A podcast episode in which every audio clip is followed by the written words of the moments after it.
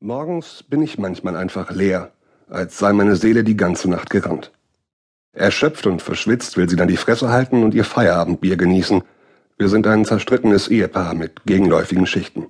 Wenn ich dann im Bett liege, ist mein Körper Blei. Das Haus könnte brennen, ich hätte trotzdem Probleme damit, meinen Fluchtreflex anzuwerfen.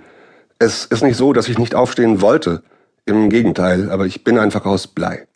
Aus tiefdunklem, farblosem Blei. Und auf mir liegt eine Decke aus noch mehr Blei. Und der Haufen Klamotten neben meinem Bett, den ich seit zwei Wochen dringend mal waschen sollte, der ist ebenfalls Blei. Und alles, was Forderungen an mich stellen könnte, ist sowieso aus Blei und bremst und liegt auf mir und lässt sich nicht fortdenken und wird mit jedem Gedanken daran noch schwerer. Hallo, sagt der Kleiderhaufen neben mir. Du, ich stör dich nun gerne in deinem Rumliegen, aber magst du mich mal wegräumen? Ich komme mir ganz enorm übersehen vor. Nee, ich sehe dich schon, sag ich, aber wo ist da der Sinn? Wenn ich dich wasche, landest du ja ohnehin wieder genau hier. Ich könnte dich in den Schrank räumen, aber ich nehme dich ja eh Stück für Stück wieder raus. Da kann ich dich doch auch gleich liegen lassen. Aber eingeräumt sieht das viel ordentlicher aus. Dieses Schlafzimmer hat seit einem Jahr keinen dauerhaften Besuch gehabt, der sich an Unordnung stören könnte. Der Rest war besoffen.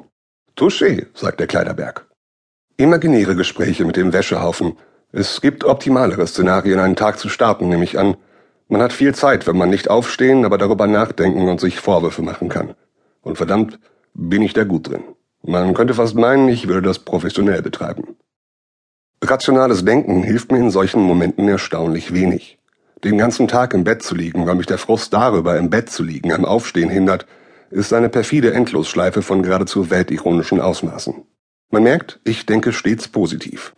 Andere Stärken habe ich an mir noch nicht entdecken können, Angeblich soll ich ein recht witziger Typ sein.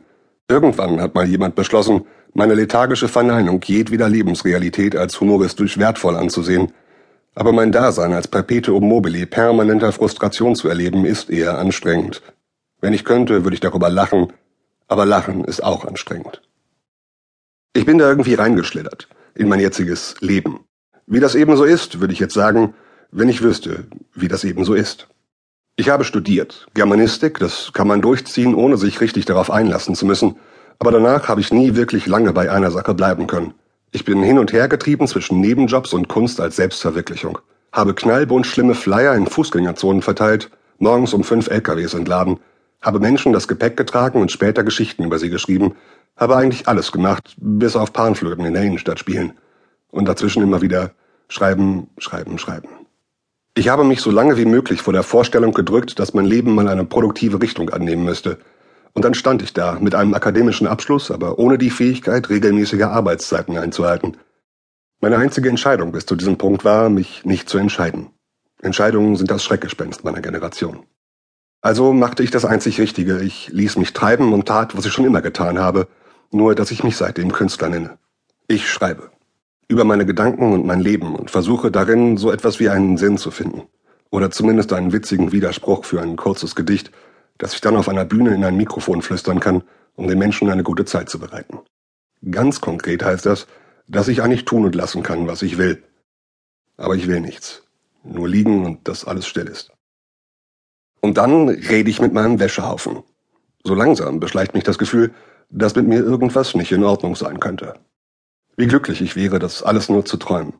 Die letzten zwei, drei Jahre mit einem Augenaufschlag verschwinden machen zu können, denn seinen Traum zu leben ist ganz schön scheiße, wenn es ein schlechter Traum ist.